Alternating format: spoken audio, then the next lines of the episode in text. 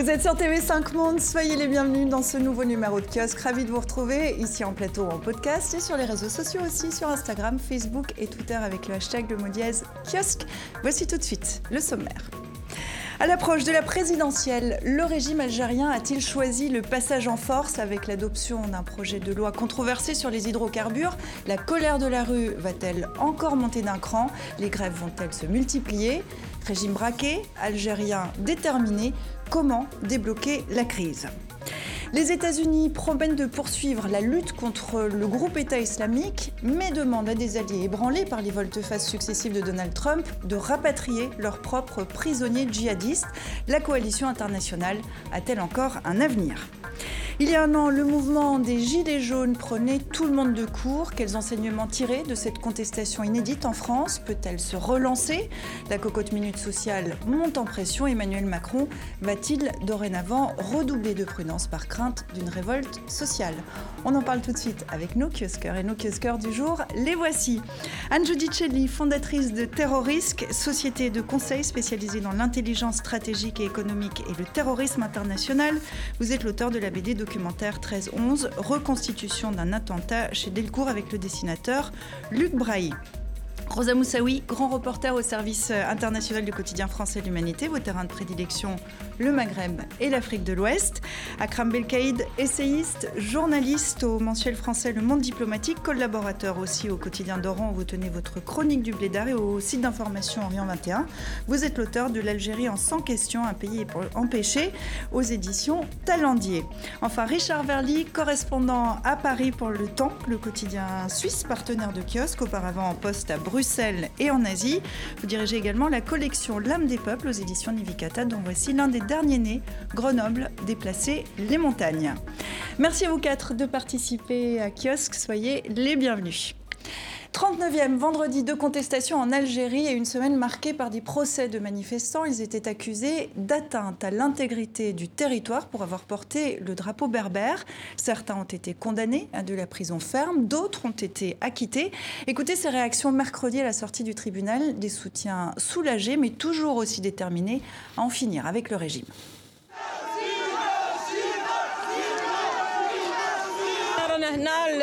Nous sommes ici pour soutenir tous les détenus d'opinion. Nous sommes heureux que cinq des détenus d'opinion incarcérés depuis le 21 juin 2019 aient été acquittés d'un crime sans condition légale. Ils ont été emprisonnés arbitrairement.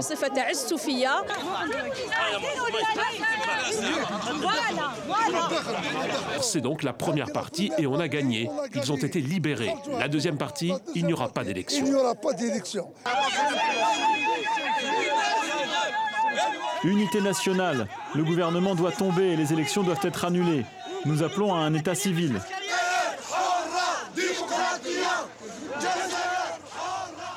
Une seule ville, Alger, deux tribunaux différents pour deux verdicts opposés. Aucune loi, euh, il faut le rappeler, n'interdit le port ou la possession du drapeau amazir, le drapeau berbère. Euh, comment expliquer euh, ce qui se passé au niveau de la justice, Rosa? Est-ce qu'on peut parler d'un cafouillage?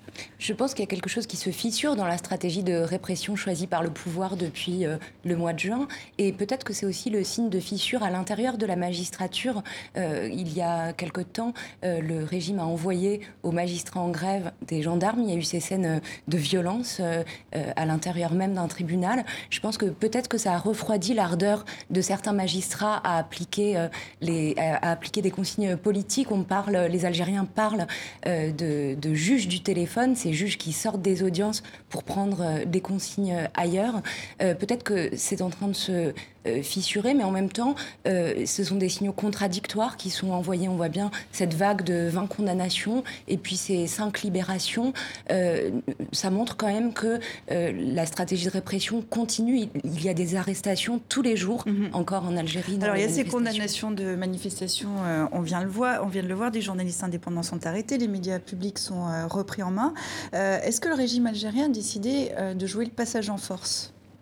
Oui, ça fait un moment. Euh, il, a, fait de l'organisation des élections, je pourrais dire, une question d'honneur. C'est-à-dire que c'est des élections qui ont été reportées à deux reprises, en avril et en juillet.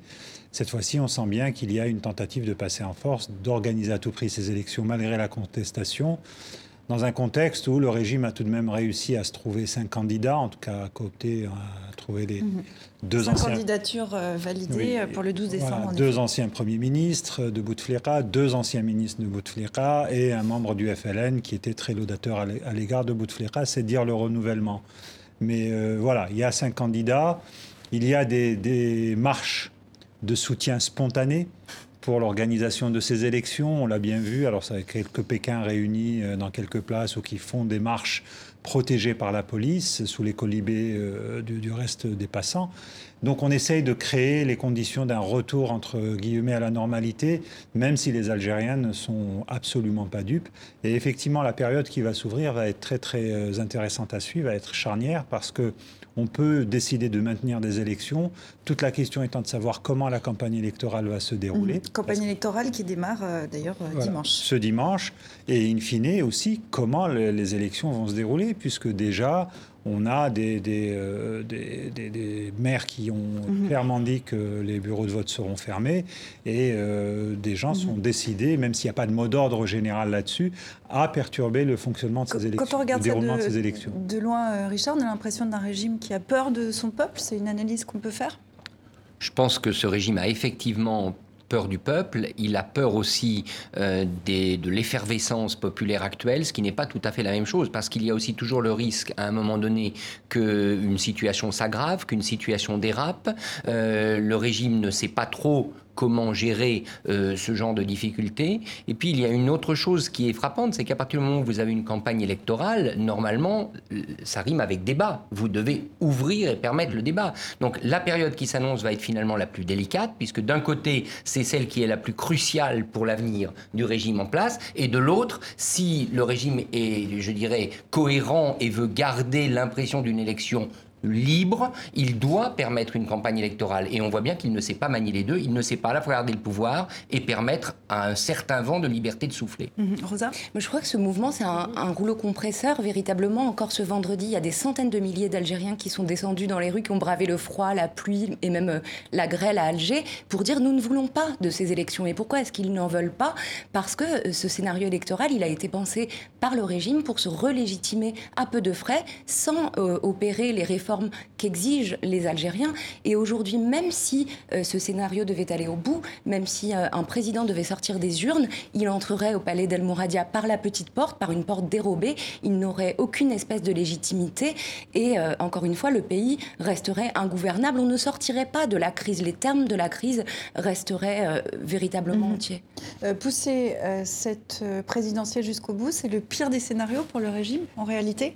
En tout cas, pour le pays, c'est-à-dire qu'il y a quand même un fonctionnement minimal, euh, puisque le Parlement, justement, vient de, de, de- de valider euh, le projet sur les hydrocarbures, là, d'ouverture. euh, C'est un projet qui est très contesté par, euh, la rue, qui a été validé par le Parlement euh, jeudi. C'est ça.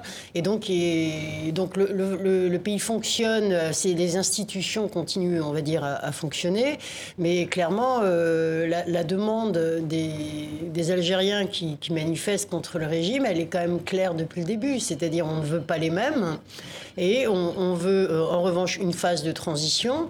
euh, mais qui, soit l'occasion, le, moment de faire émerger euh, eh bien, au sein de la société civile un renouvellement de dirigeants qui, qui portent la- la- l'attente euh, des, des- des Algériens. Donc la demande, elle est très claire. Il y a une résistance qui relève un peu de la, la survie, euh, effectivement, du côté du régime, qui évidemment n'est pas habitué à ça. Il y a même aussi euh, dans les slogans euh, de, de type de régime qui, qui pourrait convenir au-delà de celui qui serait vraiment issu du peuple, c'est le fait qu'on ait un régime civil. C'est quand même très intéressant, puisque euh, c'est un régime qui, une est né de la guerre civile, précisément. hein.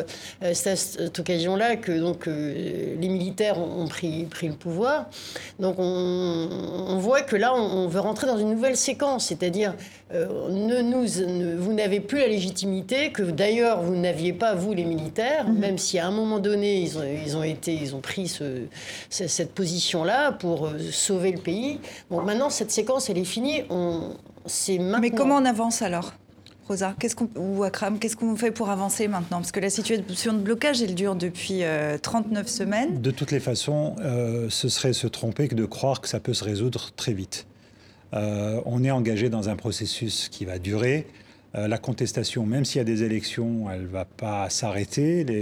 Et puis, de toutes les façons, personne ne pouvait croire à un changement de régime aussi rapidement. Hein. Euh, L'Algérie est un désert politique en raison de ce qui a été infligé aux Algériens pendant au moins trois décennies, la décennie noire et puis les 20 années de Bouteflika, où, euh, grosso modo, personne n'avait le droit de faire de la politique, où les partis étaient réduits à leur plus simple expression. Et c'est pour ça qu'aujourd'hui, d'ailleurs, ils sont bien incapables euh, de récupérer entre guillemets le mouvement ou d'essayer de formuler des propositions. Donc on est dans une phase de recomposition. Les gens réfléchissent. Qui ce qui perturbe aussi le processus, c'est qu'il y a les arrestations. Donc on a beaucoup de gens qui auraient pu jouer un rôle, qui sont aujourd'hui en prison, qui craignent d'y aller, donc ils font très attention à ce qu'ils disent, à ce qu'ils font.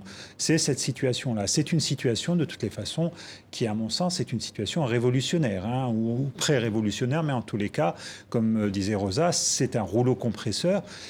Mais il manque il manque, euh, comme ça s'est vu au Soudan, il manque une coordination politique du mouvement qui n'existe pas encore, mhm. qui commence peut-être à émerger, il y a des initiatives, mais on sent bien que le régime, de toutes les façons, est bien content de cette situation de vide parce qu'il en fait un argument. Mais c'est un mouvement qui est en, mutation. Euh, Anne parlait tout à l'heure de ce vote euh, sur euh, les hydrocarbures. Le nouveau cadre juridique et fiscal vise à attirer de nouveaux investisseurs pour alléger en fait un peu le poids sur la Sonatrach, hein, qui est détenue à 100% par, par l'Algérie. Est-ce que là, le régime... Qu'essaie de faire le régime en faisant voter cette loi? Alors, il passe en force des choix stratégiques, alors qu'il n'a pas la légitimité pour le faire. Il y a cette loi sur les hydrocarbures, qui est une loi de libéralisation qui ouvre le champ euh, des hydrocarbures aux multinationales étrangères. Les manifestants disent, pardon, c'est brader euh, la principale euh, ressource du pays aux multinationales. Est-ce qu'ils ont raison Est-ce que c'est une opposition Je crois qu'ils ont raison. Ils ont raison et d'autres choix le, prouvent. je voudrais donner un exemple. il y a cette entreprise pétrolière Anadarko américaine dont Total, le géant pétrolier français Total, prend aujourd'hui le contrôle ce qui va lui permettre euh, d'occuper une position dominante dans le secteur des hydrocarbures euh, aujourd'hui en Algérie. Le gouvernement algérien aurait pu user de son droit de préemption pour empêcher cette prise de contrôle d'Anadarko. Il a laissé faire Total.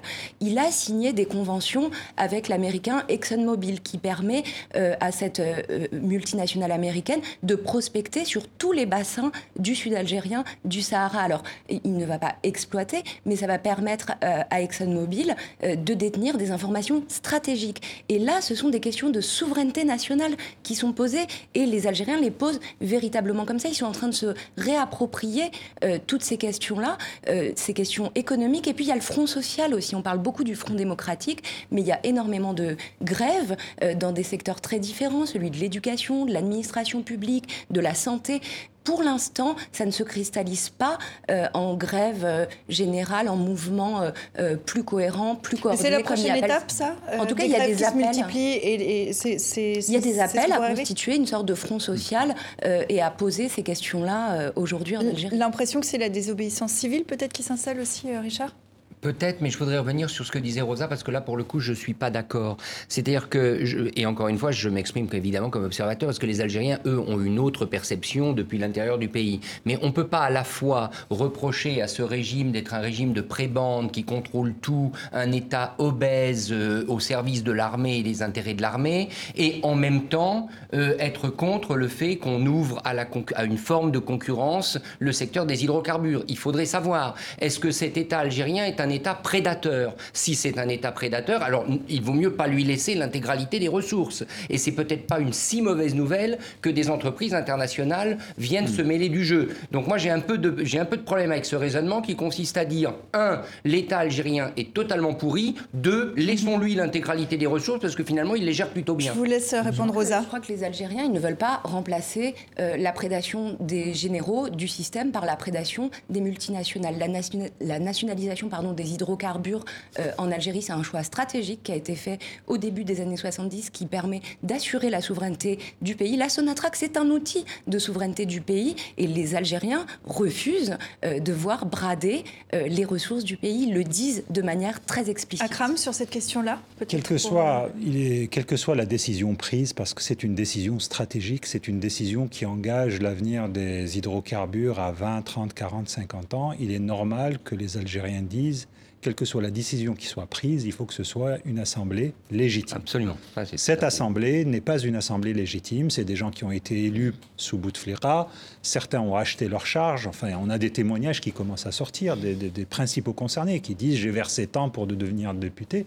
Donc le minimum dans un contexte comme celui-ci, si on veut engager l'avenir du pays, c'est d'attendre qu'il y ait de nouvelles élections pour qu'on puisse partir de zéro. Ensuite, sur ce texte-là, c'est pas une question de, libéraliser parce que la rente, elle même ces, multinationales vont continuer de verser des, royalties au, gouvernement algérien. La question n'est pas là. La question, c'est euh, qu'est-ce qu'on fait du pétrole? Quel est le niveau de production, combien on veut exploiter par an, parce qu'il y a plusieurs générations qui viennent, on peut leur en laisser peut-être. Euh, qu'est-ce qu'on fait avec le gaz de schiste euh, et les pétroles de schiste? C'est des questions qui sont stratégiques et qui ont été décidées dans une... Dans une dans, une, dans, un contexte d'ébullition nationale. Le texte est passé, alors euh, il y a même eu un aveu d'un des responsables du ministère de l'Énergie qui a dit, ah ben on est allé voir toutes les grandes compagnies pour qu'elles nous aident à, à, préparer ce texte de loi. Mais enfin, on plaisante. L'Algérie a quand même une expertise pour être capable de savoir ce mhm. dont elle a besoin ou pas. Et en réalité, l'intérêt de tout ça, c'est que quand on parle d'hydrocarbures en Algérie, on parle de l'économie. Euh, les observateurs prédisent, économiques prédisent un effondrement euh, de l'économie ça, ça peut peut-être, dans ce mouvement, venir tout faire basculer? L'économie algérienne dépend euh, aux trois quarts et demi euh, de, des hydrocarbures. Donc euh, forcément, c'est le, nerf de la guerre et, d'où d'où ce que vous disiez très justement, c'est le seul fait qu'une décision stratégique ait été prise en dehors de, de la demande aujourd'hui de la population d'y être associée ou en tout cas ses représentants légitimés. c'est d'autant plus demandé que c'est ce secteur-là qui mhm. permet permet de, tenir toute l'économie. Alors, c'est pas c'est pas euh, récent cette euh, cette problématique de la à la fois de la de la bah, l'impact du, du, prix du baril euh, sur les finances algériennes et ensuite le fait qu'il n'y ait pas eu véritablement d'investissement sur la prospection mm-hmm. par la Sonatrach, etc. Donc donc il y a déjà un manque. Enfin, il y, y, a eu depuis ces dernières années, il y a une réduction du budget de l'État et en plus aucune stratégie d'investissement. La crise en, euh, la crise en réalité a commencé déjà en, 2014, mais quel impact ça peut avoir sur ce mouvement de contestation bah, euh, dans la rue si en effet il y a une crise économique avérée? Bah, L'Algérie est quand même un pays où il y a un peu de redistribution, donc les réserves de change baissent et le, quel que soit l'élu qui va se présenter au palais d'El Moradia d'ici quelques semaines ou d'ici quelques mois, il va être confronté à une situation réelle, c'est-à-dire que l'Algérie vit au-dessus de ses moyens elle dépense plus qu'est-ce qu'elle n'exporte. Pourquoi? Parce qu'il y a des importations, parce que c'est devenu un bazar, parce qu'on a des produits alimentaires qui viennent d'un peu partout, de Turquie, de Tunisie, enfin bref, et qu'il va falloir remettre les choses en ordre. Donc l'Algérie vit au-dessus de ses moyens. Pendant des années, elle a puisé dans ses réserves de change. Là, elle va être obligée, tôt ou tard, de se retourner vers le marché international et de s'endetter. Mais juste pour terminer, euh, revenir sur ce projet des hydrocarbures, il y a une autre lecture. La, la mienne, c'est de dire aussi que finalement, Bon, bah, on fait ce projet-là qui, d'une certaine manière, répond à une attente très forte des partenaires étrangers de l'Algérie, notamment européens, qui depuis très longtemps n'arrêtent pas de dire privatiser la Sonatrach, privatiser la Sonatrach. Avec ce projet de loi euh, voté, l'Algérie se concilie quelque part l'opinion publique internationale, en tout cas les chancelleries étrangères, qui vont être peut-être peu enclines à critiquer euh, l'organisation mmh. d'élections dans un contexte aussi euh, Rosa, pour conclure, on a un régime qui est braqué, on a des Algériens qui sont déterminé. Euh, qu'est-ce qui peut se passer euh, dans les prochaines semaines? C'est la question qu'on se pose depuis des mois déjà, mais est-ce que à l'aune de ces nouvelles décisions C'est vrai qu'il y a de, l'inquiétude sur euh, la façon dont vont se passer les prochaines semaines. Akram évoquait les rassemblements suscités par le régime qui attirent effectivement peu de monde, mais qui ont donné lieu à des face-à-face un peu tendus avec des hmm. manifestants de ce mouvement populaire qui ne veulent pas des, élections. En même temps, le, peuple algérien, il a su tenir pendant toutes ces, longs huit mois le cap d'un mouvement pacifique qui tient comme à la prunelle de ses yeux au caractère pacifique de ce mouvement et il trouve aussi des façons euh, très inventives euh, pour dire non à ces élections, aussi sur le mode de l'humour. Les gens accrochent euh, des poubelles sur les panneaux électoraux, ils appellent à, y coller les visages des prisonniers politiques, etc. Donc moi je ne crois pas au basculement dans la violence. On le prédit, on le redoute depuis maintenant plus de huit mois, il ne s'est pas produit. Je crois que ce peuple est capable capable de franchir ce cap et d'aller vers la transition démocratique qu'il va imposer sur le mode pacifique, il me semble. Et on suivra ça de très près, euh, présidentielle, toujours euh, pour l'heure fixée au 12 décembre, c'est dans quatre semaines. Euh, cette question maintenant, quel avenir pour la coalition internationale contre le groupe État islamique? Petit rappel, début octobre, Donald Trump a annoncé le retrait des forces américaines de Syrie. Le président américain laissait ainsi le champ libre à une opération militaire turque, une offensive qui visait les forces kurdes, alliées de la coalition dans la lutte anti-djihadiste. Hier jeudi, réunion en urgence à Washington d'une coalition ébranlée par euh, cette volte-face du président américain. Mais son chef de la diplomatie, Mike Pompeo, l'assure, les États-Unis resteront à la manœuvre contre le groupe État islamique. On l'écoute. Cette coalition, le groupe réuni ici aujourd'hui, a été l'une des initiatives multilatérales les plus réussies du siècle. Nous avons repoussé un fantasme djihadiste, un prétendu État terroriste au centre du Moyen-Orient, et nous avons sauvé des millions de personnes d'une tyrannie comme le monde n'en avait jamais vu. Vous savez tous que nous devons continuer le combat contre l'EI. Nous aussi. Les États-Unis vont continuer à diriger la coalition et le monde dans cet effort essentiel à notre sécurité. Voilà, c'est dit. Mais que vaut la, parole euh, américaine après, euh, après euh, le coup en Syrie de Donald Trump? Elle vaut ce que vaut le plus gros marteau ils ont toujours, les États-Unis, le plus gros marteau militaire. Et de fait, euh, qu'on le veuille ou non, à un moment donné, n'importe quelle décision américaine pèse sur l'équilibre géopolitique, pèse sur la capacité de la coalition vis-à-vis de l'État islamique, soit dans un sens, soit dans un autre. Donc de toute manière, euh, il est clair que cette coalition ne peut pas exister sans les États-Unis. Elle n'aura en tout cas pas les mêmes moyens et les mêmes capacités.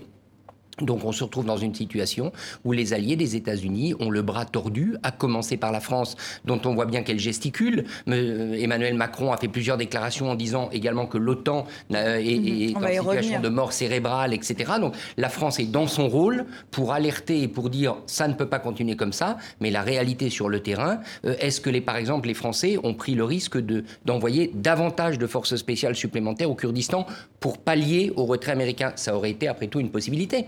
La France a les moyens de le faire. Et la France ne le fait pas. Donc on voit très bien que euh, le plus gros marteau, pour l'instant, continue d'avoir raison. Anne, le plus gros marteau a raison? Non, le, disons que je pense que s'ils disent ça, d'abord, c'est pour garder la main sur cette affaire, que cette coalition, de toute façon, va de fait réduire euh, son action. Euh, va réduire, le coût va être réduit. Donc je dirais, ça mange pas de pain de dire on, reste en lead sur, euh, sur la coalition, puisque de toute façon, on a à peu près enlevé les, les deux tiers de nos forces. Forces américaines qui ont d'ailleurs été redéployées sur le Golfe. Hein, mhm. On a donc il y a un renforcement, il y a un choix stratégique américain qui est de dire bon voilà notre priorité c'est euh, l'Iran, euh, l'Arabie Saoudite, euh, la protection du Golfe, etc. On a un peu l'impression d'une administration Trump qui essaie de redonner une ligne alors que Donald Trump lui-même a dit bon ben on laisse un contingent pour protéger les puits de pétrole, ça a fait un scandale. Enfin ils, sont, ils essaient de, tu quoi, c'est du rétro-pédalage aussi un peu par rapport au, au propos de Donald Non, je dirais que c'est du, du, coup par coup. La, la grande ligne étant que les États-Unis à terme euh, veulent se retirer de tous les machins euh, internationaux, euh, voire même l'OTAN, et, surtout pouvoir donc répondre, enfin suivre leurs intérêts en priorité. Je dirais que nous aussi, la France par exemple, on a quand même notre priorité, c'est le Sahel, c'est là où on, on déploie le, plus d'hommes. Où ça se passe mal en plus. De toute façon, ça se passe mal avec toute cette forme de, de menace, de, de, guerre asymétrique qu'on connaît depuis ces dernières années. Mais de toute façon, c'est quand même là où on met le maximum de moyens, beaucoup moins que sur euh, l'opération Chamal euh, dans le cadre de la coalition, mhm. c'est-à-dire Syrie, Irak. Euh. Donc, en gros, on ne peut pas attendre des, des, Français ou des Européens, enfin en tout cas des autres membres de la coalition, y compris les membres de l'OTAN de mettre davantage de moyens mhm. sur, ça pose, cette coalition. Ça pose la question de l'avenir de cette coalition. Est-ce qu'elle a, est qu'elle a encore un avenir? Elle a un avenir. La question aussi, c'est euh, où en est l'organisation de l'État islamique? Parce que cette coalition, elle a été bâtie pour combattre euh, cet ennemi-là. Euh, on dit qu'il a été vaincu, mais qu'on a des rapports contradictoires qui montrent que de toutes les façons, il a opté pour une autre stratégie, qu'il a opté pour une, une, stratégie de harcèlement, que on n'est pas dans la même configuration que 2014-2015, ce qui permet aussi de pouvoir dire ce qu'on a envie de dire sans avoir à fournir des efforts sur le terrain.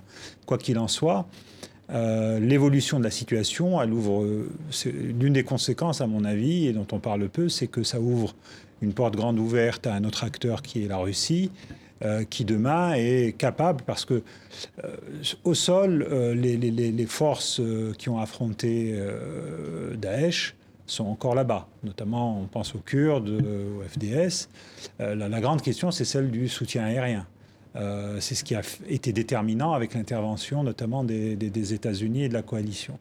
Donc tout ça fait le jeu des Russes en réalité Bien entendu, parce que c'est une opportunité pour eux. Je ne dis pas mhm. qu'ils vont euh, la récupérer, mais en tout cas c'est une grosse opportunité pour mhm. la Russie pour devenir l'un des encore plus actifs, euh, dans, dans, la région. Alors Mike Pompeo a dit deux choses. Il a euh, assuré du soutien renouvelé des États-Unis pour cette coalition, mais en contrepartie, euh, ils ont aussi dit à leurs alliés, bah, vous, récupérez euh, les, combattants euh, djihadistes étrangers, vos ressortissants, vous les récupérez. Ça, c'est une ligne rouge phénoménale, notamment pour la France c'est une ligne rouge qui, à mon avis, ne va pas tenir parce que de toute manière, euh, il faudra bien récupérer un certain nombre de ces djihadistes. Moi, je suis frappé par euh, l'aveuglement politique en France qui consiste à laisser croire que ces djihadistes, on parle de plusieurs centaines de personnes, euh, vont rester indéfiniment dans des camps où ils se trouvent actuellement. Alors, il y a ceux qui ont été jugés par la justice notamment irakienne et qui sont dans les prisons irakiennes, mais on parle de tous ceux qui sont dans des camps, dans des zones aujourd'hui contestées euh, et, et, aux mains essentiellement des Kurdes. Donc je crois qu'il faut absolument que la France se prépare de toute manière à les récupérer et à les juger et à les juger. C'est ce qui va se passer et laisser penser, laisser croire à l'opinion qu'on peut indéfiniment avoir ces gens dans cette partie désertique où ils ne pourront éventuellement que reprendre les armes, mhm. à mon avis, c'est absurde. Une opinion publique qui est archi euh, opposée en fait à cette question-là, Rosa. Oui, et puis je pense qu'on prend la question euh, tout à fait en retard. L'administration autonome kurde avait alerté à l'époque sur la nécessité de penser et de mettre en place des mécanismes qui pourraient euh, permettre de juger ces djihadistes. Euh, aussi, au regard des crimes qu'ils ont pu commettre sur ces territoires-là, ça n'a pas du tout été entendu. Aujourd'hui, évidemment, les conditions ne sont pas du tout réunies pour le En réalité, ce retour, ils existent déjà. Si on parle de la Turquie, il y a un protocole, par exemple, entre la France et la Turquie. Expliquez-nous de, quoi il s'agit. En fait, c'est assez discret hein, comme protocole. En fait, c'est euh, beaucoup de djihadistes euh, qui euh, ont été interceptés, arrêtés par les Turcs revenaient déjà en France. Donc il n'y a, pas de nouveauté. Alors les Turcs ont annoncé qu'ils avaient attrapé, qu'ils avaient arrêté depuis l'offensive qu'ils ont menée, qui, a contribué à la situation à laquelle on est aujourd'hui dans la coalition. Mais donc à faire cette... ils ont à peu près arrêté officiellement 285 éléments euh, qui étaient au Kurdistan syrien. Hein. Donc euh, certains qui étaient en fuite, mais ils n'ont pas précisé, mais en tout cas qui étaient dans les camps. Donc euh, ça, c'est au chiffre global. Donc la France qu'elle a développé euh, depuis 2014, c'est le fameux protocole Cazeneuve, qui donc est une forme de canal d'extradition, euh, qui depuis 2014 fonctionne et on a un site effectivement très discrètement des, des femmes, des, enfants ou des individus qui ont été arrêtés par les Turcs qui sont, euh, qui sont ramenés. Mhm. Donc, en gros, la déclaration d'Erdogan de dire voilà, on va, on va tous vous, vous rendre vos djihadistes, en, réalité, nous, il nous, nous les mhm. rendait déjà. Alors, ce qui a changé, c'est que depuis lundi, euh, la Turquie a commencé à en rendre, et alors, pour le coup, de façon pas du tout euh, discrète, il y a quand même un vrai élément. Alors, je ne sais pas si on peut parler de chantage de la Turquie, mais c'est quand même le vieux, le, le, vieux levier que la Turquie fait peser sur, sur l'Europe. Alors déjà, il y a quelque chose d'un peu cynique à, confier le sort de ces djihadistes-là aux Turcs et à leur faire confiance quand on sait les complicités dont a bénéficié Daesh à l'époque, euh, du côté des autorités turques jusqu'au sein des services turcs. Il y a des journalistes turcs qui se, euh, qui se sont retrouvés en prison pour avoir euh, fait des révélations là-dessus. Donc évidemment, il y a quelque chose d'un peu d'un peu ironique, là, il me semble. Mhm. C'est dans, dans, ce contexte que euh, Recep Tayyip Erdogan a été reçu très très chaleureusement cette semaine euh, à la Maison-Blanche par euh, Donald Trump. Euh, est-ce que c'était vraiment le bon moment de recevoir Donald Trump, Recep Tayyip Erdogan comme ça La rencontre était fixée de longue date et avant même que les Turcs ne déclenchent leur offensive. Donc, ça s'annule peut-être aussi, ou on peut la minorer, non? Mais je pense que de toutes les façons, on ne le calcul américain, bon, c'est très difficile de savoir ce que veut Trump En réalité, on sait très bien qu'on dépend un peu de, ses humeurs. Il a, il a, quelque part, il a tenu une promesse électorale en annonçant euh, le retour euh, des soldats, enfin le départ des soldats. Euh, on oublie, alors en Europe, on est vent debout par rapport à cette décision, mais on oublie de dire que ses supporters sont très contents et que quand on regarde les télévisions qui le soutiennent, c'est présenté comme étant une très bonne décision, le fait d'avoir retiré les troupes, en tout cas le, s'être retiré du, du Kurdistan. La Turquie, je pense que d'abord, c'est encore un membre de l'OTAN.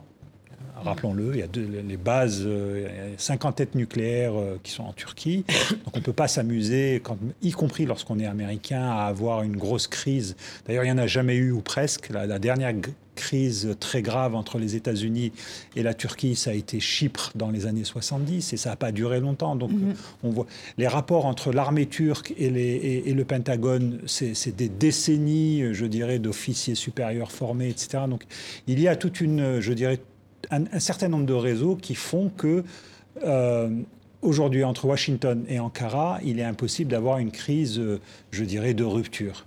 Oui, on évoquait tout à l'heure le rôle aujourd'hui pris par les Russes. Il faut savoir que le scénario de l'invasion de cette bande frontalière, il avait déjà été validé par les Américains l'an dernier, à l'époque où Rex Tillerson était euh, secrétaire d'État, et il avait euh, euh, validé le fait que cette bande frontalière puisse être surveillée par des patrouilles américano-turques. Ce qui se passe aujourd'hui, c'est qu'on a des patrouilles russo-turques, mais il faut revenir sur pourquoi est-ce que Erdogan a envahi cette zone frontalière du Kurdistan euh, euh, irakien. Euh, son but, c'est de se débarrasser du PKK, d'empêcher la constitution d'une entité autonome kurde aux frontières de la Turquie.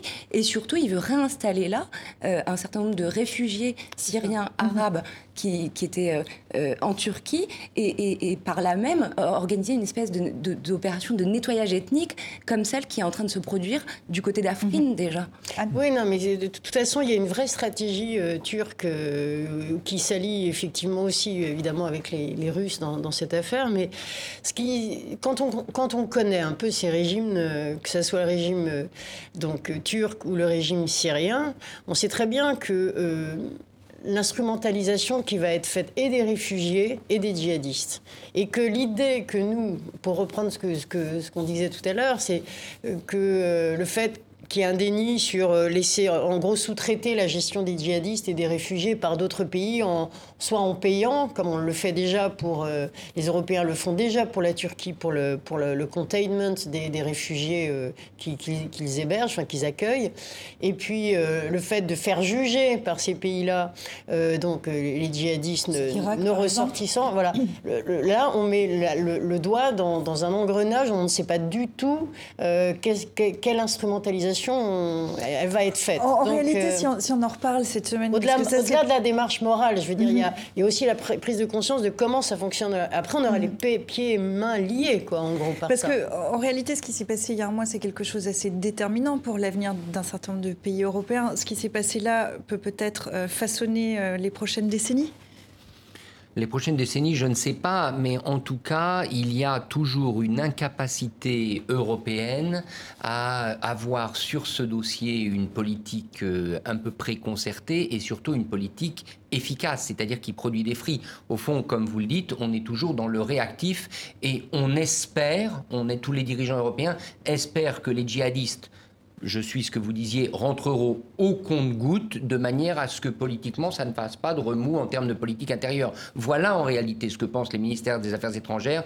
des différents pays européens qui sont membres de cette coalition. Et là, on peut vraiment poser la question est-ce que c'est la bonne stratégie? Il vaudrait sans doute peut-être mieux prendre le problème à bras le corps. Il est difficile sur le plan politique intérieur dans un pays comme la France, mais il devrait l'être. L'autre chose, je suis quand même frappé des surestimations euh, de la capacité militaire ou de la capacité terroriste de l'État islamique aujourd'hui. Euh, tout le monde dit, sous prétexte que des anciens djihadistes dans des camps vitupèrent en disant on est prêt à reprendre les armes, on est prêt à se faire exploser, etc., on en déduit que l'État islamique aurait toujours une capacité militaire quasi intacte. Faisons quand même attention. Euh, euh, ce qui s'est passé, c'est quand même un groupe qui a été extrêmement, euh, je dirais, euh, touché mhm. militairement et, n'exagérons pas systématiquement ses capacités parce que ça ne continue qu'à affoler tout le monde. Je vous voyais réagir. Les forces démocratiques syriennes, qui sont constituées de Kurdes et d'Arabes, parlent de cellules dormantes. Il y a déjà eu un certain nombre d'exactions qui ont été faites depuis. Et puis, il faut parler aussi des supplétifs islamistes d'Erdogan, qui recyclent en fait des éléments d'un certain nombre de groupes islamistes armés qui sont rendus coupables d'exactions, qui continuent là, qui, euh, qui attaquent des villages euh, syriaques, euh, chrétiens. Enfin, il se passe sur le terrain des choses qui sont extrêmement préoccupantes mhm. de ce point de vue. Anne, je vais vous laisser conclure là-dessus. Est-ce qu'on exagère, comme dit, comme dit Richard on, pourrait décrire tout ce qui se passe sur le terrain, dont, dont on n'a plus trop le temps. voilà. sur la question générale. rien que réfléchissons, remettons-nous en 2011 quand Ben Laden a été tué et qu'on a déclaré que c'était fini la guerre et que Al-Qaïda n'allait jamais s'en remettre à l'époque. Bon, on voit que Al-Qaïda a permis de générer l'État islamique. Donc maintenant, la question, c'est cette situation-là, est-ce quelle autre forme euh, est-ce que va-t-elle générer euh, mhm. C'est-à-dire quel autre visage, euh, quelle sera la, prochaine génération post-Al-Qaïda, post-État islamique? Mhm on n'a pas la réponse, euh, on continuera à suivre euh, ça aussi.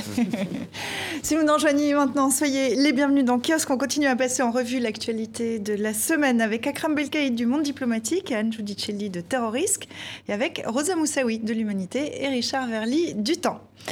Le 17 novembre 2018, des Français vêtus de leur gilet de sécurité automobile sortaient dans la rue pour crier leur ras-le-bol. C'était il y a un an. Le mouvement des Gilets jaunes prenait tout le monde de court, rassemblant à son apogée jusqu'à des centaines de milliers de manifestants aux quatre coins du pays les samedis.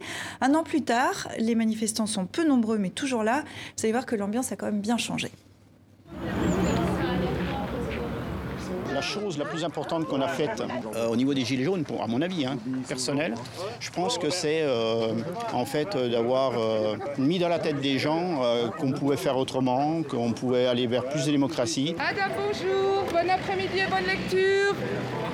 Le mouvement des Gilets jaunes a changé. On n'est plus, si vous voulez, à, à être 500, 600, voire 1000 comme au début euh, sur la bretelle du manier. Maintenant, euh, on est moins visible, mais tout aussi actif. On fait le boulot euh, autrement. Parce qu'on a bloqué, bloqué, on s'est fait voir, on est connu. Maintenant, c'est à nous de trouver notre voie pour essayer de changer quelque chose. Oui, c'est ce que vous soulignez, hein, Richard. Ça a été euh, tourné il y a quelques semaines. Il fait un petit peu plus froid euh, maintenant. Mais l'ambiance est restée un petit peu euh, la même. On était à 2-3 semaines avant c'est un an des Gilets jaunes. L'heure du bilan de la première année est arrivée. C'est un succès, ce mouvement des Gilets jaunes ou pas? C'est un mouvement qui a changé radicalement la perspective de ce quinquennat, donc de la présidence Macron, et c'est un mouvement qui a clairement révélé des vérités françaises et des vérités que peut-être on ne voulait pas voir en face. Donc comment ça a changé le quinquennat, c'est évident, on le sait. C'est parce que ça a obligé Emmanuel Macron à, le mettre sur la défensive et à prendre un certain nombre de mesures sociales dont le chiffre évoqué est au total 17 milliards d'euros. Ça, c'est la première chose. Et on voit la difficulté qu'il y a maintenant pour lui à réenclencher un processus de réforme parce que très très vite, les oppositions se coagulent et, montent, je dirais, au créneau. Et la deuxième chose en ce qui concerne la France, oui, à mon avis, il y a deux vérités que ça a révélé. La première, c'est le niveau de la colère, le niveau des colères au pluriel. Et celles-ci, je crois qu'elles ne sont pas du tout apaisées un an après, même si leur forme d'expression pourrait être différente. Et l'autre chose, plus préoccupante aussi, c'est le niveau de violence. Et c'est la preuve que la tentation de la violence est quelque part récompensée, puisque, disons-le, l'un des enseignements des Gilets jaunes, c'est que quand on casse, le gouvernement paye. Mais pourquoi la colère euh, persiste parce qu'on peut dire que le, mouvement des Gilets jaunes a fait euh, plier le gouvernement, obligé euh, les autorités à discuter avec le grand débat national. Vous évoquiez justement ces, milliards d'euros à, louer. Pourquoi, ça, pourquoi ça ne passe pas Parce que le mal-être et le mal-vivre de ces populations, qu'on a beaucoup présenté comme étant les, les, classes moyennes en difficulté, le bas des classes moyennes, les gens qui ont en gros 1200 euros par mois, c'est le chiffre qui est souvent revenu, et qui n'arrivent plus par conséquent à, avoir une, une, vie qui leur donne satisfaction, même s'ils travaillent euh, et ils ont le sentiment d'être floués. Je crois que cette situation, elle n'a pas changé. Il y a encore une bonne partie de la population française qui se sent dans cette situation, malgré peut-être les améliorations salariales ponctuelles ou les améliorations mhm. fiscales qui ont été apportées. Quels enseignements on peut tirer euh, de ce mouvement des Gilets jaunes? Il a réussi à remettre au centre du débat public la question sociale. Euh, il a mis en, lumière une fracture euh, économique, sociale, territoriale aussi. Euh, il a mis en lumière des, territoires qui étaient abandonnés en termes de services publics, par exemple. Mais je voudrais réagir quand même sur la question de la violence. je crois que la, question de la répression policière est quand même posée. Le bilan de, la répression de, ce mouvement, c'est deux morts. Zineb Redouane, cette vieille dame qui est décédée des suites des blessures qu'elle a eues à la tête en recevant une bombe lacrymogène alors qu'elle fermait sa fenêtre à Marseille. Steve Canico, ce, jeune de Nantes qui est mort noyé dans la Loire euh, où, il est tombé après une charge de police. Et c'est 315 blessures à la tête, c'est 24 personnes éborgnées, c'est 5 mains arrachées. Et je crois que ce niveau de violence-là, c'est l'État qui, qui, à un moment donné, l'a fixé. Et euh, c'est un débat qui doit aujourd'hui s'ouvrir en France. Euh, est-ce que le droit de manifester pacifiquement est aujourd'hui mhm. respecté dans notre Je crois que le jeune à Nantes, c'était la fête de la musique. le soir de la fête de la musique. Si ma mémoire est bonne. Mhm. Akram alors, au risque de d'étonner, moi je dirais qu'effectivement on a retenu de la violence, on en a beaucoup parlé, mais en réalité... L'ONU avait quand même demandé à la France d'enquêter sur ces violences policières. L'ONU, le Conseil de l'Europe aussi. Mhm. Euh, il y a actuellement visiblement euh, une réévaluation, en tout cas euh, au niveau du gouvernement français, c'est ce ce qui ce qu'on a appris de manière régulière, une réévaluation de la doctrine française en termes de maintien de l'ordre. Et il y a quelques jours, Amnesty International demandait au gouvernement français de réévaluer euh, l'usage de, de, la force dans les conditions euh, de manifestation, y compris, y compris lorsque les manifestations ont une part de violence.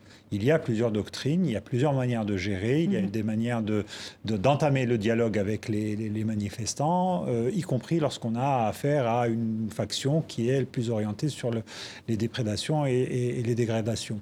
Mais en règle générale, tout de même, ce fut un mouvement massif et euh, même si effectivement nous avons assisté euh, régulièrement à des, actes de violence et à des affrontements, il n'en demeure pas moins qu'on peut dire encore une fois qu'au moins les trois quarts du mouvement étaient un mouvement pacifique.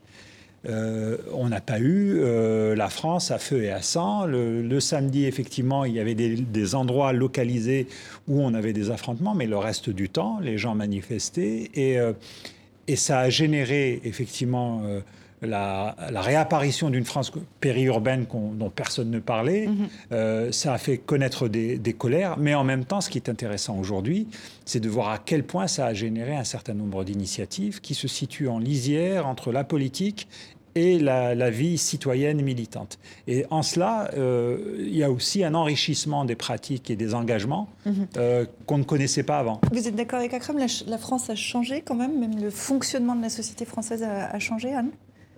En fait, ce qu'on voit, c'est au-delà des fractures que vous évoquiez tout à l'heure, il y a aussi, euh, depuis toujours, c'est ça la problématique, les exclus de la mondialisation, puisque c'est un petit peu ça.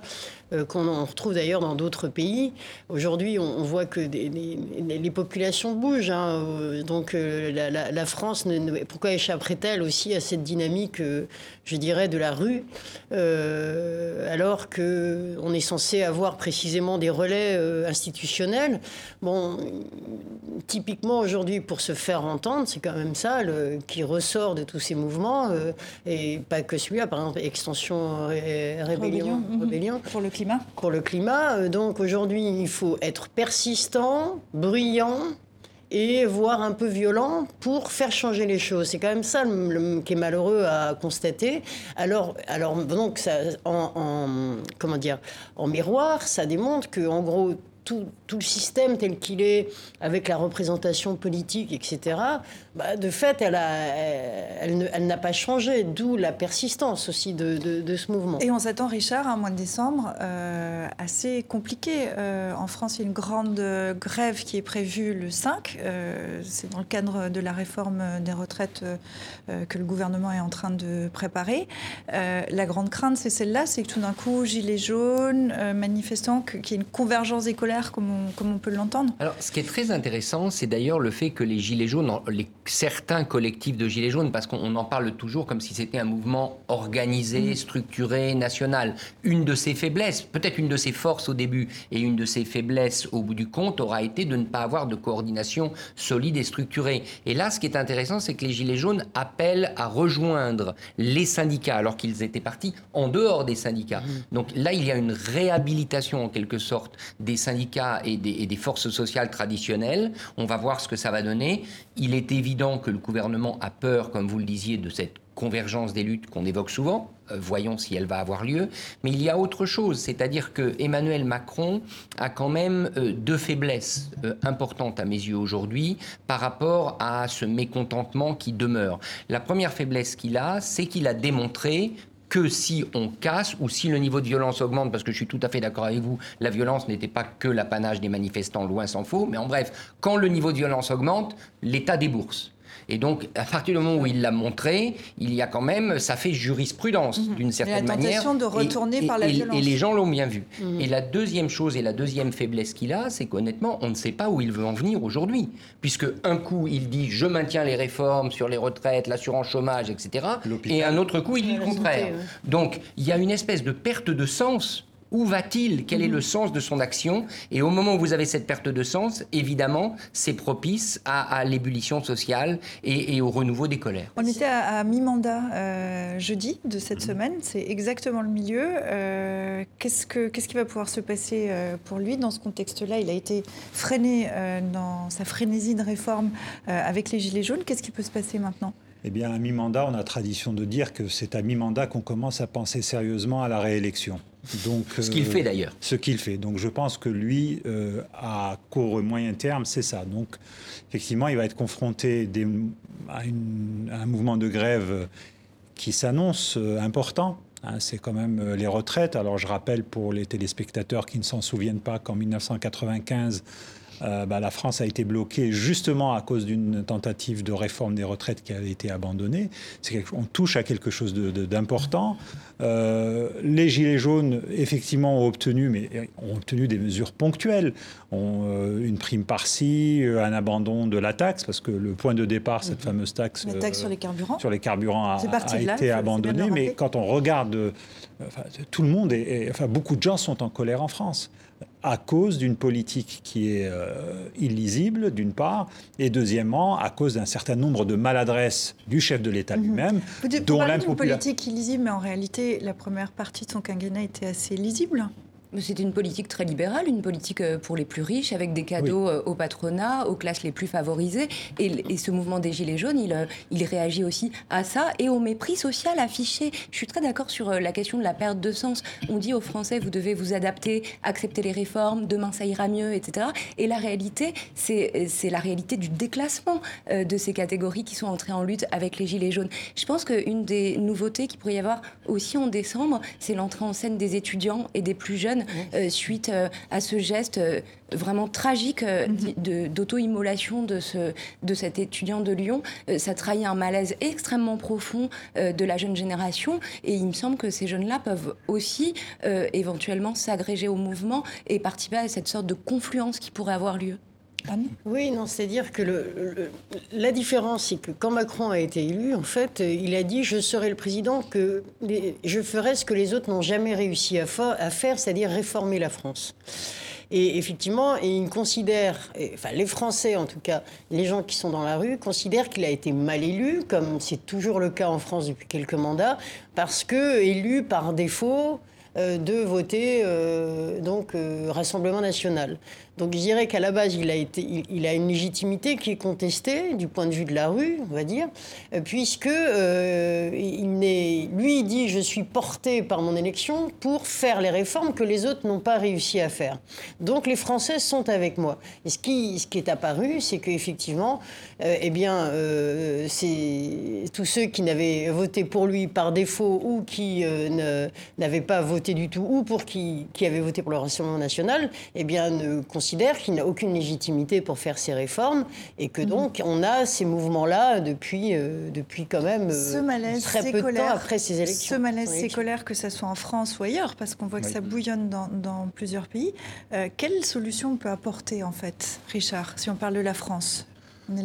Dans le cas de la France, je ne sais pas si c'est une solution, mais en tout cas, le problème existe. C'est un problème de revenus pour cette catégorie de gens. Euh, j'ai évoqué à peu près 1200 par, euros par mois. Il est évident que là, il y a un problème simple de revenus. Ces gens euh, n'ont pas assez d'argent pour avoir une vie digne. Mhm. C'est souvent le mot qu'ils emploient. Mais comment on augmente le revenu de toute une population Alors là, Emmanuel Macron a essayé de le faire ponctuellement avec euh, des dispositifs qu'on peut appeler des dispositifs de prime d'une manière ou d'une autre, mais évidemment, ça va, ça va s'estomper parce que la prime va se terminer. Euh, il y a évidemment un geste à faire de la part des entreprises. Elles en avaient annoncé des gestes, mais là maintenant elles n'en parlent plus du tout et on n'entend plus rien de la part des entreprises. Donc cette tendance à la baisse des salaires, cette pression permanente, elle ne fait qu'appuyer sur le couvercle de la cocotte minute. Il faut absolument qu'en France, ce qu'on peut appeler ce nouveau prolétariat des services, parce que c'est le cas aujourd'hui, c'est plus le métallo qui sort de l'usine, c'est le manutentionnaire dans un grand entrepôt, euh, c'est l'aide-soignante, ces gens-là qui sont des gens qui travaillent, je le répète encore une fois, qui ont un travail,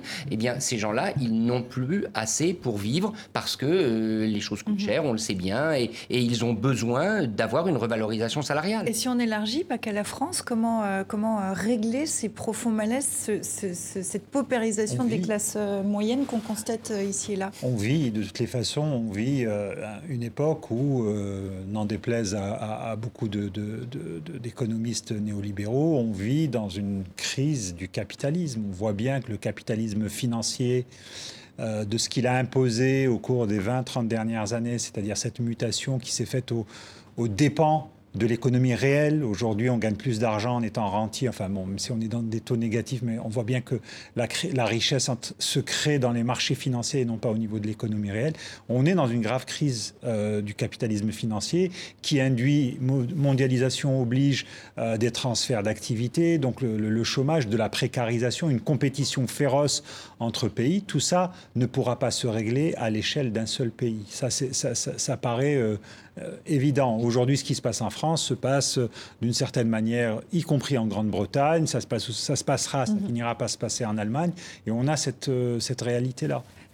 Pour que ça s'arrête, il faut toucher le fond, il faut que ça, il faut que ça soit plus compliqué encore, une, une grosse crise encore plus forte pour que les choses changent alors, une grosse crise encore plus forte que celle euh, qui a commencé en 2008, ce serait un désastre social euh, pour euh, tout le monde. Donc, il ne faut pas parier sur une crise encore plus profonde. Mais je partage ce que dit Akram. Il y a eu un mouvement de dérégulation de l'économie ces dernières décennies qui aboutit à, des économies qui ne fonctionnent plus, qui ne répondent plus aux besoins humains. Et il faut revenir sur ce mouvement de, de, dérégulation. Mhm. Richard, d'un mot vraiment? Oui, Rosa met le point sur quelque chose de très important. N'oublions pas que ce qui se passe aujourd'hui, c'est les conséquences de la crise financière de 2008. Euh, tout le monde sait, les observateurs, les sociologues savent que les, conséquences sociales d'une crise financière n'interviennent pas au moment de la crise. au moment de la crise, tout le monde est sous le choc, tout le monde est assommé, tout le monde vit d'expédients. C'est après et on est à ce moment précis. Et on passe euh, à la semaine de dilemme avec euh, une autre euh, colère, celle des Libanais. Colère contre Michel Aoun. À mon âge, je suis encore capable de soulever un peuple, se vante le président, dont des propos jugés insultants ont suscité un regain de contestation. S'ils ne sont pas contents des gens au pouvoir, ils peuvent émigrer. La rue a chassé euh, Evo Morales qui s'est exilé au Mexique. C'est l'armée qui m'a déposé, explique le président bolivien qui a démissionné après trois semaines de vives protestations contre sa réélection à un quatrième mandat. La Turquie, on en parlait tout à l'heure, expulse des djihadistes étrangers. J'ai besoin de la cellule pour caser un journaliste, explique le président Erdogan. Ahmet Altan a de nouveau été arrêté une semaine après sa sortie de prison. Le J'accuse de Nancy Pelosi, Donald Trump est corrompu, dénonce la chef de l'opposition après les auditions publiques dans le cadre de l'enquête en vue d'une éventuelle destitution, celle que j'aurais dû demander d'enquêter sur Biden, se désole le président américain. Enfin, en Espagne, seconde exhumation du dictateur Franco, nous dit Dilemme. Au législatif de dimanche, le parti d'extrême droite Vox est arrivé troisième. Merci Dilem, merci à vous quatre et merci à vous qui nous regardez euh, fidèlement de toutes les semaines aux quatre coins de la planète. Je vous dis à la semaine prochaine.